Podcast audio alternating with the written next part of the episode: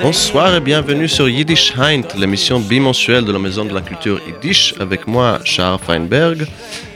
Alors, ce soir, pour euh, la première émission de la rentrée, j'ai le grand, grand plaisir d'avoir avec moi au studio deux des six membres de Clunk, un groupe de musique fondé ici à Paris hein, et qui joue depuis 2011 du Yiddish klezmer punk metal.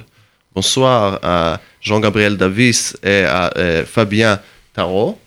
Bonsoir. Bonsoir. Et, alors, quand on y pense, après coup, du Yiddish klezmer punk metal, c'est une évidence, n'est-ce pas? Ah bah oui, c'est évident. N'est-ce pas Fabien? Oui, oui, oui, oui, bah, comme tout ce qui est évident. Tellement évident que personne n'y a pensé, j'ai l'impression, et pourtant euh, c'était là. Voilà, pour ça qu'on a sauté dans le plat. Oui. Très bien. Et, et- et du coup, donc, euh, est-ce que vous pouvez nous raconter un tout petit peu sur comment cette euh, idée, euh, comment, comment le groupe a été fondé, comment vous avez conçu cette idée de mélanger le klezmer et le punk, dont on va écouter euh, ce soir, bien évidemment, des, des morceaux de, de. Tu vais Ouais, bah vas-y, t'étais là avant moi. D'accord. Donc, euh, Donc en fait, euh, tout a commencé euh, de la rencontre entre moi-même et Benedict Friedman. Benedict euh, Ironbow, archer d'acier Friedman, qui est donc la violoniste de Clunk. Moi, je suis le chanteur et pianiste. Et on s'est rencontrés à une masterclass donnée par David Krakauer à la Maison de la Culture Yiddish, masterclass de musique klezmer. Et euh, on, on s'est liés d'amitié, on s'est découvert une, passion commune pour la musique punk également. Et de là est, né notre projet de faire de la musique klezmer, mais un peu punk aussi. Et ensuite, le projet a évolué. Donc euh, c'est vraiment né comme ça. Et euh, Et Fabien, toi, tu, tu, tu es le batteur de Clunk, n'est-ce pas ouais, voilà. Et Alors, Ouais. comment est-ce que tu t'es retrouvé là-dedans? Eh bien, alors je me suis retrouvé dedans parce que Bene Ironbow est devenue ma compagne, en fait. Voilà. Donc euh, ça, c'était avant que je rentre dans le groupe. Et euh, donc, au bout de quelques temps, je sais plus, euh, trois ans, euh, deux, trois ans qu'on était ensemble, je me suis, enfin, Clunk m'a demandé de rejoindre ses rangs. Voilà.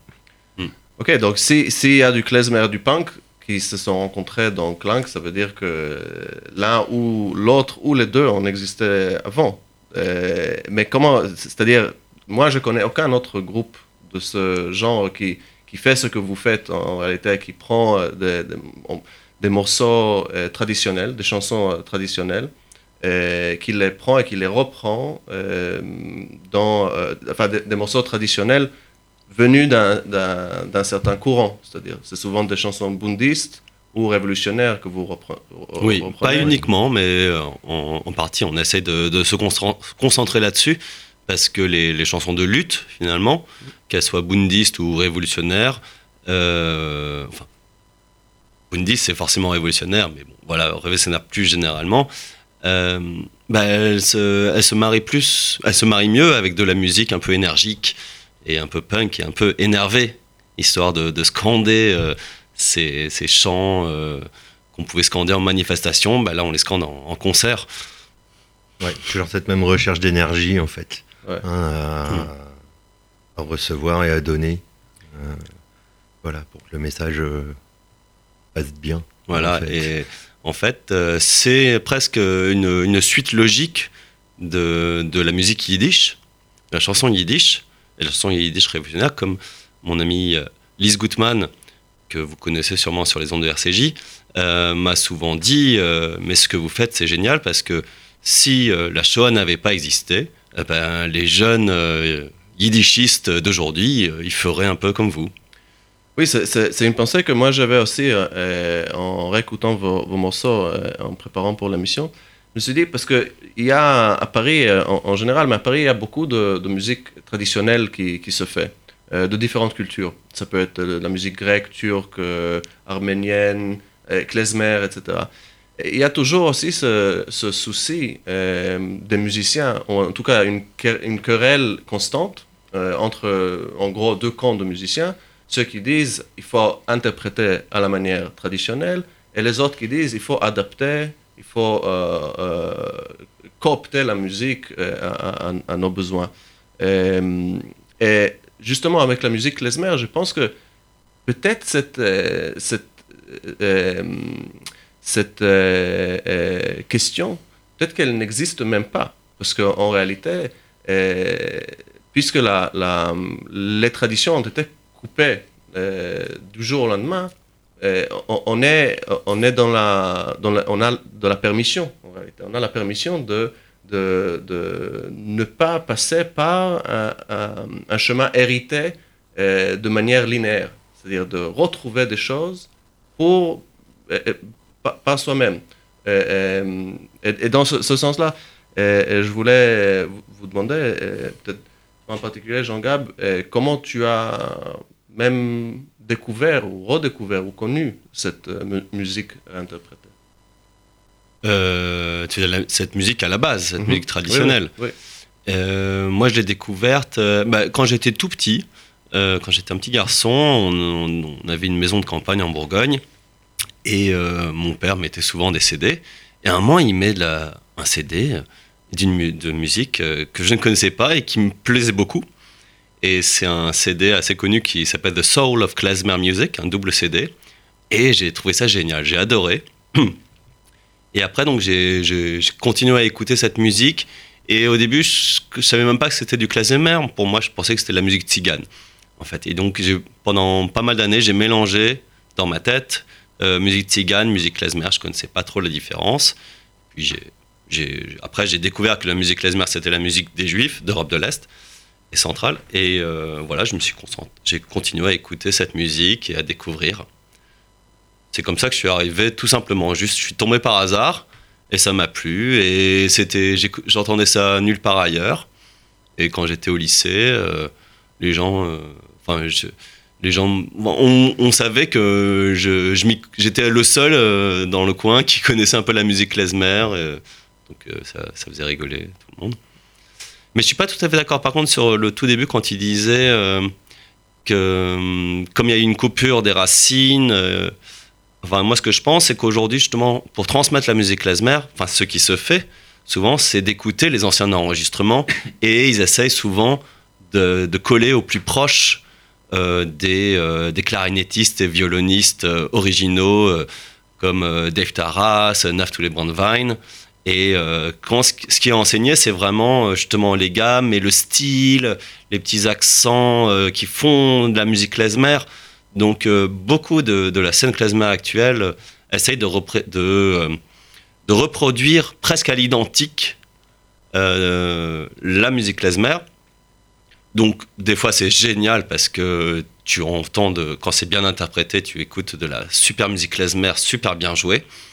Euh, des fois tu dis Ah, je- c'est bien mais je connais en fait, j'ai envie de, quelque chose de nouveau. Donc, et là nous on fait pour le coup on s'éloigne énormément de la musique traditionnelle. Oui, c'est ça, c'est que euh, cette approche de, de traditionnaliste euh, dans le klezmer existe bien évidemment. Euh, mais ce que je voulais dire par là, c'est que euh, euh, la, la transmission de, de cette musique de, de père en fils ou de génération en génération, elle, elle a été coupée. Oui. Et donc, du coup, la, le vouloir réinterpréter le klezmer tel qu'il aurait dû être, ou devait être, ou doit être, Hmm. ça, c'est un- exercice d'un certain type. Mais que peut-être que dans ce champ-là, puisqu'il y a eu ce grand vide, on est aussi Plus libre. plus libre. C'est ça, C'est vrai. À, prendre des choses euh, en main et, et les, les- les faire à sa manière. Mm. Donc je propose que que- qu'on écoute un premier morceau de Clank.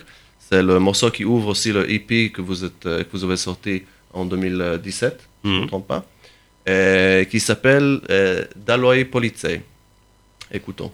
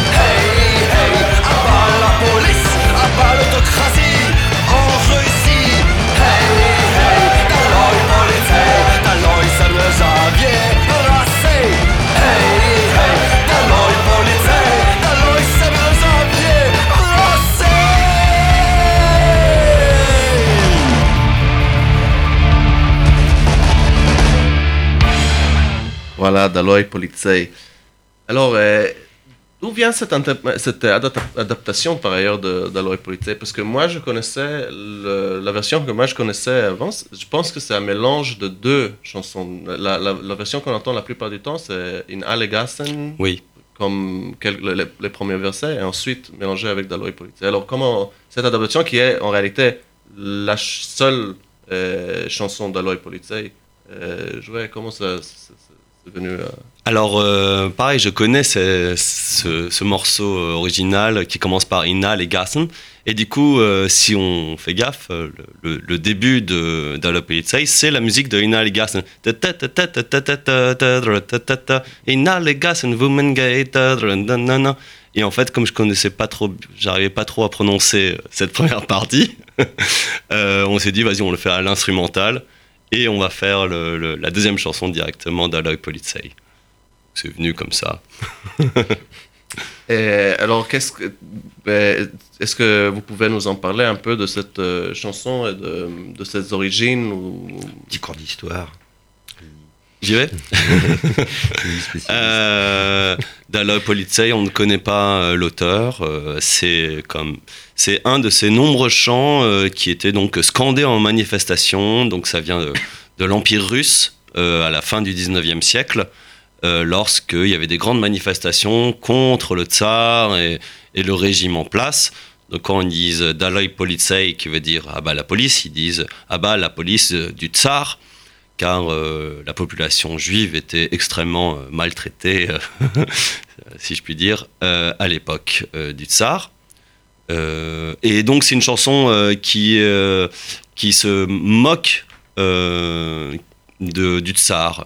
Par exemple, le troisième, coup- troisième couplet, ça dit euh, euh, Heint- euh, euh, Nachtnatarge- Hier, il, hier il, euh, il conduisait une charrue pleine de terre, euh, et, euh, pleine de terre, et aujourd'hui, il est devenu un capitaliste. Et on entend les gens qui rigolent derrière. Donc c'est quand même, on sent, on sent le, la volonté de, de socialisme des juifs de l'époque. et c'est une chanson très très violente parce qu'ils disent même le dernier couplet. Euh, euh, enfin, allons enterrer euh, le tsar Nicolas II. Allons enterrer le tsar Nicolas II avec sa mère euh, dans la terre. euh, et euh, euh, soldats, cosaques, euh, et soldats descendaient de cheval. Le, tsar de Russie euh, gît à terre. Donc, euh, bon, voilà, c'est une, une chanson euh, violente, rigolote, euh, qui chantait dans les manifestations. Ouais, euh, et Fab, du coup, ton, ton arrivée au klezmer, c'était par un biais totalement autre. C'est- C'est-à-dire, c'est pas...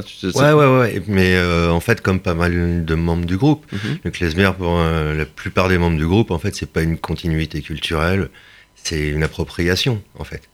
Et on vient de tellement de d'univers euh, musicaux différents que bah voilà c'est un peu notre melting pot euh, perso euh, artistiquement j'entends et idéologiquement aussi puisque l'aspect politique est quand même euh, revendicatif est quand même vachement important dans le clunk et on le défend.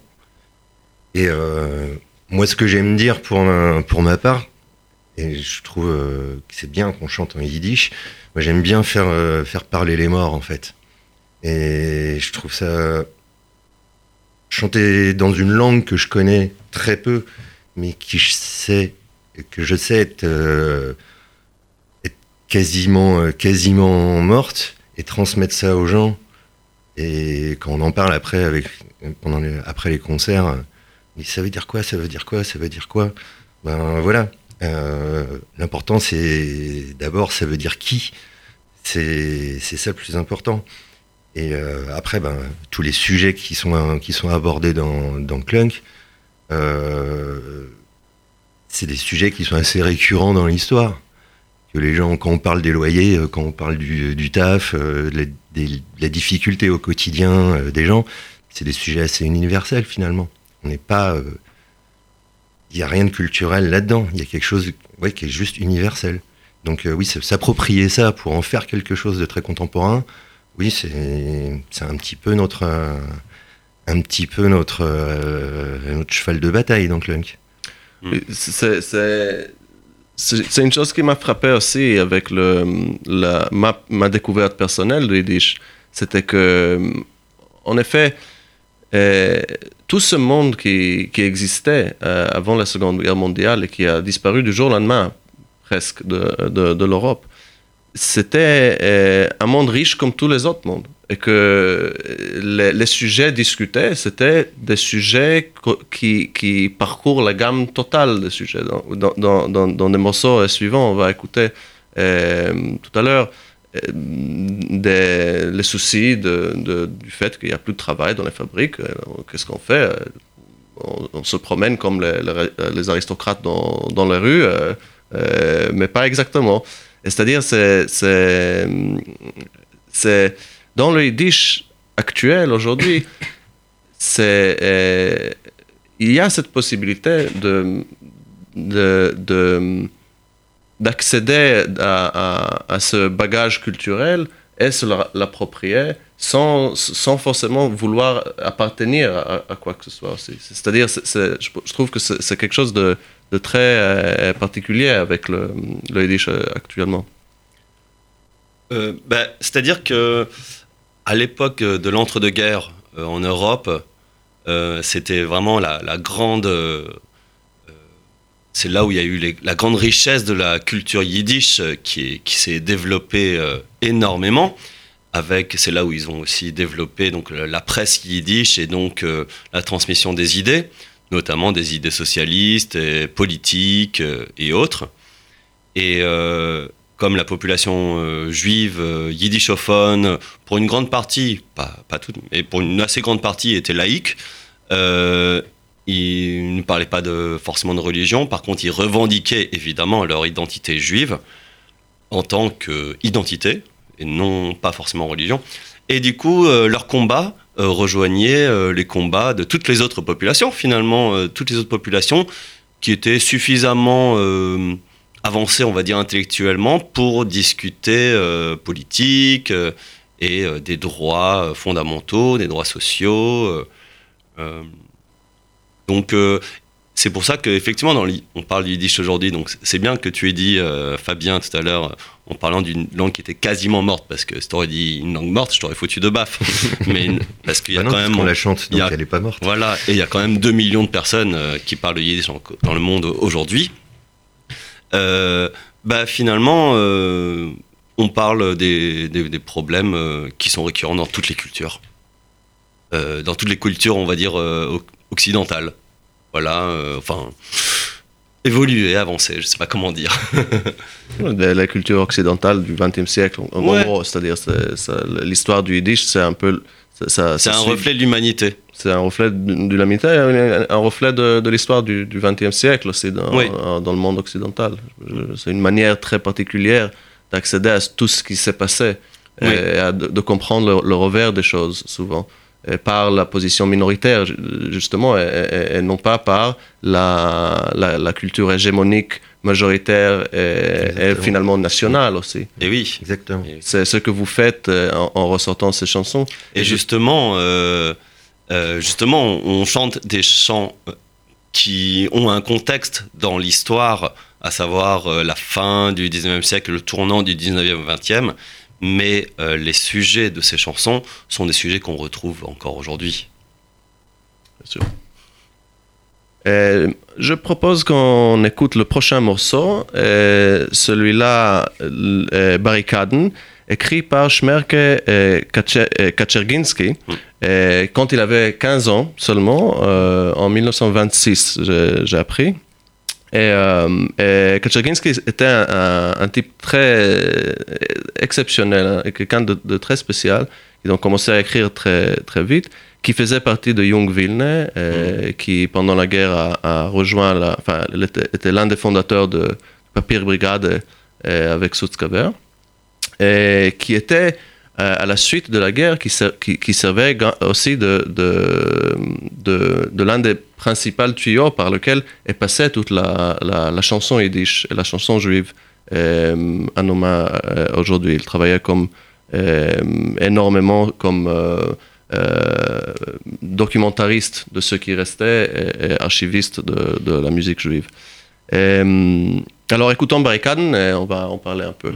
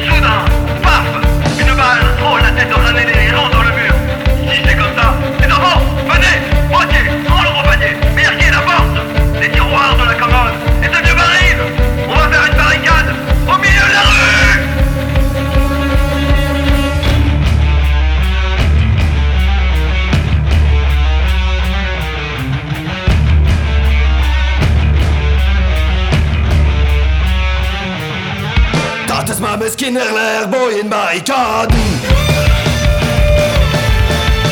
Euch die Jassen gehen nach oben, Arbeiter und Raden. Die Barrikade aufgestellt ist, die wird nicht doch keiner. Läuft in Polizei, vorbei die Kinderwaffensteine. In Polizei.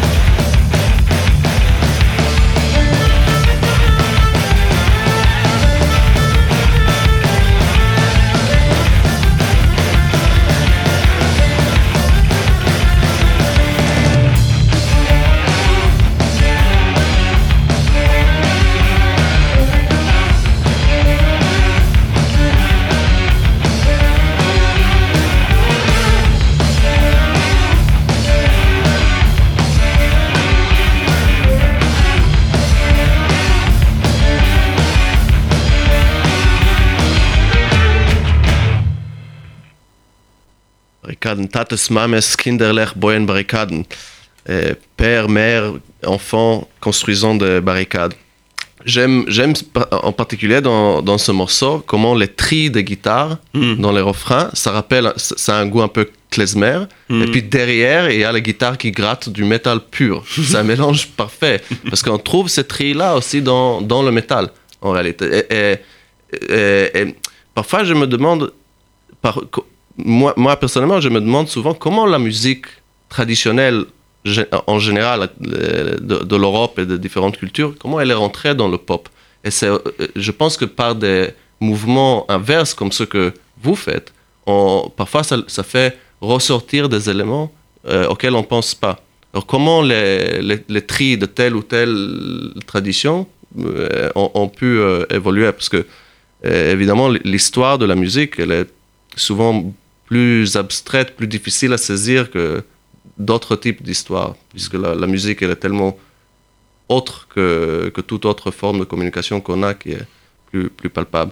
Mais je voulais justement eh, eh, parler un peu plus technique peut-être de, du travail musical que vous faites, pas seulement de, la réinterprétation des morceaux. Alors d'abord, comment euh, est-ce que le, le, groupe est arrangé? Combien de joueurs êtes-vous et comment euh, Et quelle est la distribution des instruments Alors on est, on est six dans le groupe, euh, sept parce qu'on on a deux bassistes qui jouent euh, en alternance. Euh, donc Jean Gab est au clavier et au chant, Béné, Bénédicte, Iron Bow au violon, pour la touche éminemment klezmer. Hein, c'est ça aussi qui donne beaucoup la couleur, la couleur la chaleur de, de ce qu'on fait. Fabien Boum Boum, boum, boum Tarot à la batterie. Il fait son boum boum à la batterie. Ouais. Sébastien Marchand, euh, guitare euh, solo et rythmique.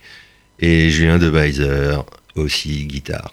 Et euh, Roman Kucharski à la basse. Oui. Et Serge Baudry à la basse. Voilà, les deux bassistes. Donc voilà, c'est chant, violon, deux guitares, basse, batterie. Ok, donc c'est un arrangement assez, assez dense quand même. Ouais. C'est-à-dire ça peut donner un, son euh, comme on l'entend. Bah, on a commencé pendant quelques années avec une, seule une guitare. Et puis à un moment, on a eu un, un souci, donc on s'est fait remplacer euh, le guitariste par un autre guitariste. Et puis à un moment, ils ont fait vas-y, on essaie tous les deux. Et puis on a fait un concert avec deux guitares. Et là, tout le monde nous a dit waouh, c'est incroyable. donc on est resté là-dessus. Alors, vous, vous, vous, avez joué euh, entre 2011 et 2017. Ça, ça, vous a mis six ans euh, avant de sortir un EP. Est-ce que vous pouvez nous parler de cette euh, expérience-là, enfin, de, les, débuts des concerts et puis ce que vous avez emmené à enregistrer éventuellement, donner aussi la forme finale compris les, les morceaux dans l'album? Parce que c'est très intéressant ce que vous faites pour mélanger parfois des sons de, de, de foule Enfin, ou les gens qui rient ou crient derrière. Euh, comment vous avez, vous êtes arrivé à ce, cette forme-là? Euh, Eh ben, en fait, euh, au tout début, les tout premiers concerts, c'était, c'était, on avait très très peu de chansons. c'était pas du tout construit comme on le construit aujourd'hui. C'était, il y avait plus d'improvisation, mais comme on n'était pas de très bons improvisateurs, ça donnait pas forcément quelque chose de très très bien. et et puis voilà, il y avait moins, moins d'instruments. Euh, donc euh, après, en fait, avec euh, le, bah, tout d'un coup, je sais pas, les, batteurs et guitaristes ont commencé plus à réfléchir à comment sortir des, des vrais riffs de, de, métal et de punk et à vraiment à construire la musique. Et les, les, voilà, les, bruits de foule, de gens qui rient, c'est inspiré, euh, voilà, comme c'est des chants de manifestation, que c'est des refrains comme Dialogue Politsei qui revient souvent. voilà, les, premiers enregistrements, euh, c'est-à-dire pas celui-là, mais les premiers enregistrements maison qu'on a fait, on l'a fait euh, là où on répétait, c'est-à-dire à la gare expérimentale, la gare XP, qui est un, qui est un lieu alternatif, qui est un peu la maison pour Clunk. Hein. Euh, et, du coup, il y a tout le temps beaucoup de gens, des artistes qui viennent. Et on a, on a demandé à 15 personnes, euh, pouvez juste venir, euh, vas-y, gueuler Dalai Politsei en rythme quand on vous le dit? Donc c'est comme ça que, entre autres, les tout premiers enregistrements, pas celui qu'on a entendu là, et les gens qui, le, les rires, bah, c'est quand on écoute une vieille interprétation, toujours de Dalai Politsei, quand il parle de capitaliste, on entend les gens rire derrière, en rigoler, donc on reproduit ça. Euh, voilà, après peut-être que tu peux continuer sur la, construction, euh, ben, le côté musical, technique. Euh, ça s'est ça, s'est enrichi au fur et à mesure que, que le groupe a muté et s'est étoffé, où chacun est arrivé avec ses propres bagages musicaux et a au fur et à mesure enrichi. Donc on part d'une idée de, de base, on a vraiment une espèce d'ossature en fait. Et puis tiens, ben moi je mettrais bien ça, moi je mettrais bien ceci. Et euh, comme on a une façon assez démocratique de, de travailler, il n'y a pas un système pyramidal, on ne travaille pas comme ça. Non, non, non. je suis le chef, mais on est quand même. Voilà, mais c'est lui patron quand même. mais plus, plus égal que, que, les, que les égaux. C'est ça. Oui, un petit peu plus égaux que nous. non, mais effectivement, comme on, a, on est tous euh, dans le, dans, dans le groupe euh, finalement assez différents, euh, et on a tous des influences différentes. On apporte mm. tous euh, notre petite spécialité. Donc moi souvent j'apporte euh, les chansons yiddish ou les morceaux sur lesquels on veut travailler. Avec Bénédicte, on le travaille ensemble parce qu'elle fait le violon, donc on le fait plutôt traditionnel. Après, elle, apporte aussi son influence qui vient aussi beaucoup de la, musique avant-garde, euh, tout ce qui est un peu les drones, euh, ça, toute la musique minimaliste. Minimaliste, Béné, elle, vient, voilà. Euh, elle a un parcours. euh, Et très punk aussi. Ouais, très punk. Très punk, Euh, minimaliste punk. Là, elle est pas là parce qu'elle est en train de déjeuner avec Iggy Pop. Elle pouvait pas venir. On comprend. venir. On n'a pas de partenariat peut-être. Bon, voilà. Et on a Julien et Sébastien, euh, les deux guitaristes, qui sont très euh, métal. Ah, heavy metal. La euh, guitare, ça s'entend. pas trop punk, tu Mm. vois, pas trop punk. On a Fabien, il, lui, euh, à la base, c'est pas trop le métal, beaucoup punk, beaucoup musique minimaliste aussi, Ouais, et puis euh, tellement minimalistes. d'autres euh, plein, plein de trucs. plein en d'autres fait, choses. hein. Donc en fait, toutes ces constructions, on arrive à de façon démocratique. euh, Oui, parce qu'il y a, il y a le côté euh, klezmer, le côté yiddish, le côté euh, chanson euh, euh, du monde euh, juif. Mais après, il y a aussi la réalité actuelle de ce qui se fait dans la musique punk, metal, euh, alternative, minimaliste à Paris euh, actuellement, de nos jours. Et, et Clank s'insère euh, de manière contemporaine dans, dans le monde fait. contemporain. Bien sûr. C'est ça. Ouais. Alors, comment est-ce, justement, comment est-ce que, est-ce que vous pouvez nous donner peut-être une espèce de, de, de vue comme ça euh, euh, générale de ce qui se fait dans le punk actuellement à Paris et comment, quel, quel, comment Clank se positionne là, là-dedans? Clunk se positionne pas. faut le savoir. On fait non mais vraiment parce que on fait, on fait les choses à notre sauce et euh, on cherche pas forcément à partir. à- on cherche pas d'étiquette. C'est pour ça euh, quand on nous demande ce qu'on fait, euh, bon, euh, on donne cette euh, cette espèce de, de définition euh, Abondante. de, clas- de Voilà. klezmer punk Et metal, mais Yiddish, klezmer, punk, metal, au moins. tac, tac, tac. mais voilà, c'est parce ce qu'on sait pas trop quoi dire en fait. Ouais, ouais. Parce que. euh, oui, voilà, on cherche, Après, euh, cherche vraiment pas d'étiquette. Non. Donc euh, on s'insère euh, là où les gens veulent bien nous insérer, mais c'est. C'est plus. C'est pas notre problème en fait. Et les, on, on joue régulièrement, enfin là on joue le plus souvent, c'est dans les lieux alternatifs, Mm. que ce soit à Paris ou ailleurs en Parce que France. c'est très dur de jouer à Paris. les lieux alternatifs, donc les squats. euh, euh, on a arrêté les bars parce qu'on fait trop de bruit maintenant euh, pour les bars. possible. Donc c'est vraiment des salles de concert. Et, euh, et ça sera toujours euh, souvent via des réseaux alternatifs qui font jouer des groupes. Donc donc c'est plutôt punk, hein, les, les plateaux qu'on fait avec d'autres euh, groupes. Donc euh, il y a- va y avoir euh, Eight of Spades, Louis Ling and the Bombs, ça c'est quelques groupes avec qui on va jouer prochainement. Subself, Pécor. Donc eux, Pécor, c'est du rock de la campagne. Enfin, c'est du punk, punk de punk Ouais. campagnard. C'est rural. c'est super. Du punk rural, voilà.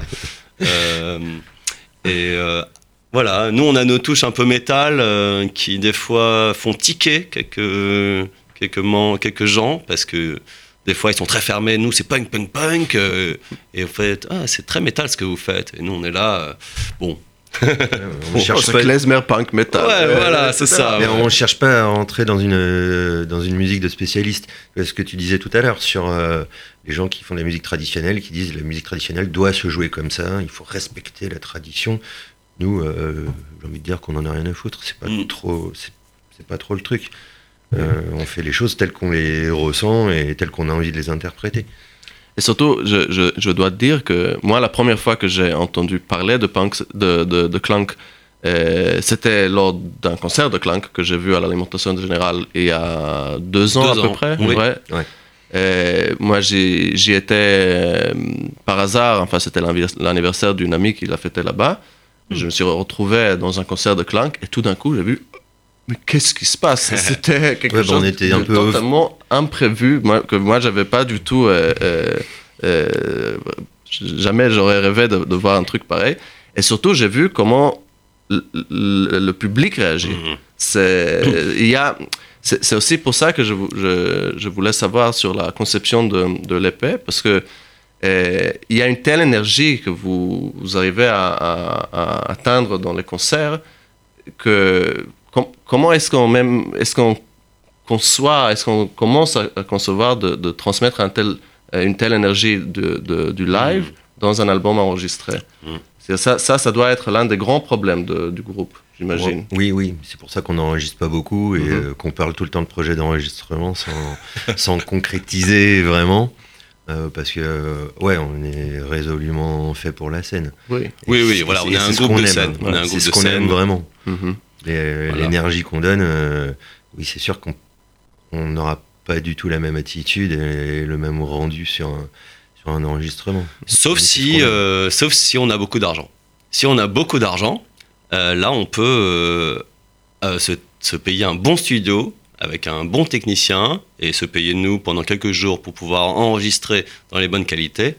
Alors, euh, bon, notre euh, ex-tourneur euh, euh, qui est parti avec notre caisse, euh, avec beaucoup d'argent, euh, il s'appelait d'ailleurs euh, Mordechai Goldmacher, donc il, il habite au 87, 87 Sunset Boulevard à Los Angeles. Il a pu donner de nouvelles, donc si vous le connaissez. Et si vous voulez nous soutenir, nous aider, vous pouvez donc nous donner un peu d'argent.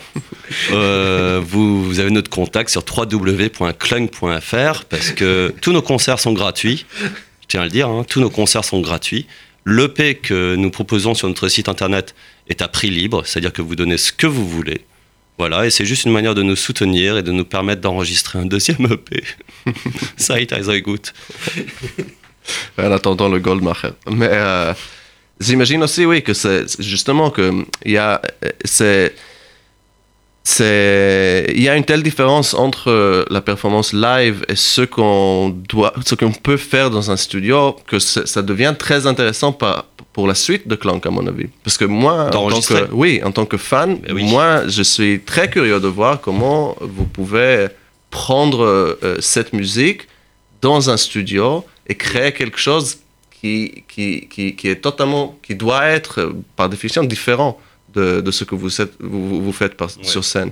C'est pas parce que aussi avec les influences euh, minimalistes notamment qu'on entend, on entend moins ça quand même dans les enregistre- enregistrements à mon avis. Mais, mais peut- peut-être que ça, c'est-à-dire une, euh, tra- un travail de, de studio plus approfondi, ça, à mon Ça avis, serait ça super. donnerait un truc Ça serait génial.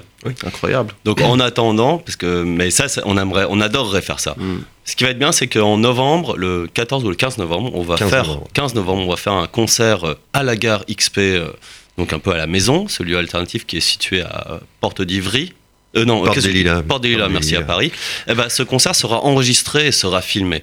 Et notamment les, les techniciens son, c'est des crèmes, ils sont excellents dans leur Mm. travail. Ils prennent du son, c'est les meilleurs techniciens son que je connaisse. Et donc oui, ils vont prendre le son. Et donc ça, c'est, on va peut-être avoir un enregistrement live. Donc c'est aussi l'entre-deux, c'est-à-dire c'est un, un enregistrement dans les conditions du live parce que c'est un concert live. Si possible, une bonne prise de son.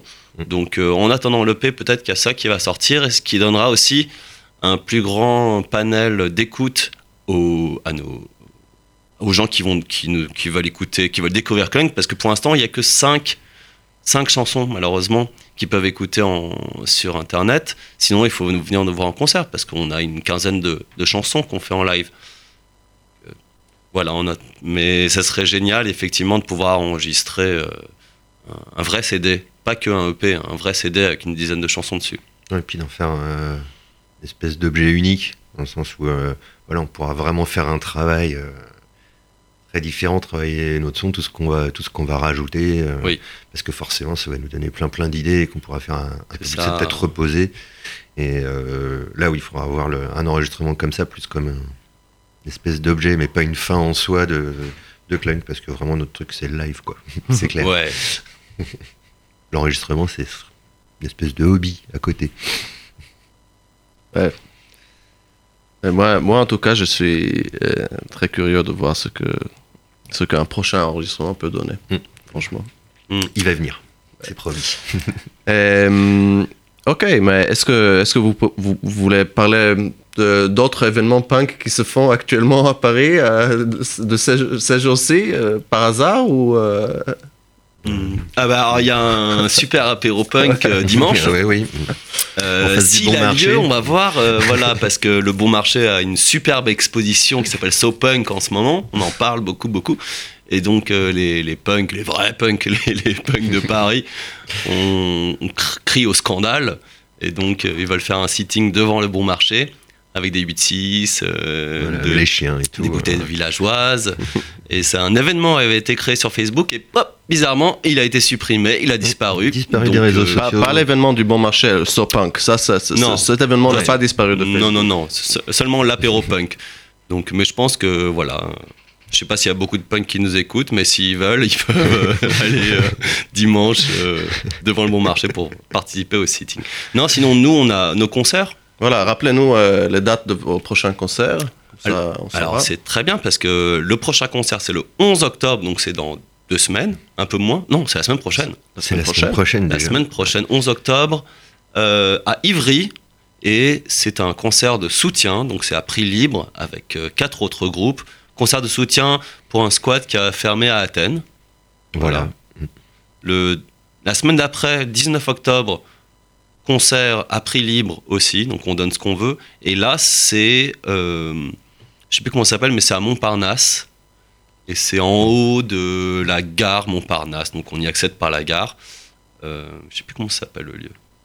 Bon, ça, vous pourrez le retrouver de toute façon Ouais. sur, le, sur le site. Voilà. Et Voilà, le clunk.fr. 15 Et le 15 novembre, à la gare expérimentale, ça va être un super concert avec, euh, avec en plateau, euh, avec Carcara, un groupe de jazz, rock, fusion psychédélique de, du Lot-et-Garonne.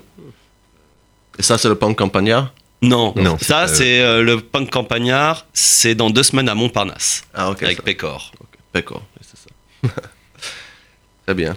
Ok, donc pour euh, terminer cette émission, on va écouter encore une dernière chanson euh, de Clunk, euh, leur interprétation de, euh, de la chanson Arbeitslosers Marsch, Marsch euh, écrite par euh, Mordechai Gebirtig, euh, sans doute dans les années 30, me semble-t-il. J'ai pas pu trouver, j'ai cherché un peu pour savoir quand est-ce que ça a pu Voilà, être ouais, ça doit écrit, être ça. doit être 37 ou 38, quelque, Ouais. quelque- quelque part par là, euh, à Cracovie, euh, qui décrit justement euh, les usines fermées, euh, le travail qui n'existe plus, qu'est-ce qu'on fait pour passer, passer le temps, Mm. Euh, et qui, qui est... bon, vous allez... Si, si vous ne connaissez pas encore, c'est une, à mon avis, excellente adaptation pour connaître Mhm. cette chanson. Merci. Mordechai Gebertig, on peut en dire deux mots, qui était un, un poète socialiste juif, polonais, euh, qui, est devenu une référence euh, ultime pour la chanson yiddish, parce qu'il a écrit, euh, non, il a écrit des centaines de chansons yiddish, surtout traditionnelles, folkloriques, mais donc également de nombreux chants de lutte. Et en fait, une majorité de- d'entre elles ont été détruites avec la guerre, et donc on a retrouvé un peu plus d'une centaine. Donc on sait que voilà. Et bah, lui, il s'est fait euh, assassiner dans le, dans le ghetto de Cracovie en 1943. Et Mordechai Gebertig, voilà, c'est indispensable. Quand on s'intéresse à la chanson yiddish, et Klunk s'intéresse beaucoup à la chanson yiddish, c'est indispensable de, de chanter euh, Mordechai Gebertig. Alors, merci beaucoup euh, Jean-Gabriel Davis et euh, Fabien Tarot d'être venus ce soir. Merci, Charles. Et euh, bonne écoute.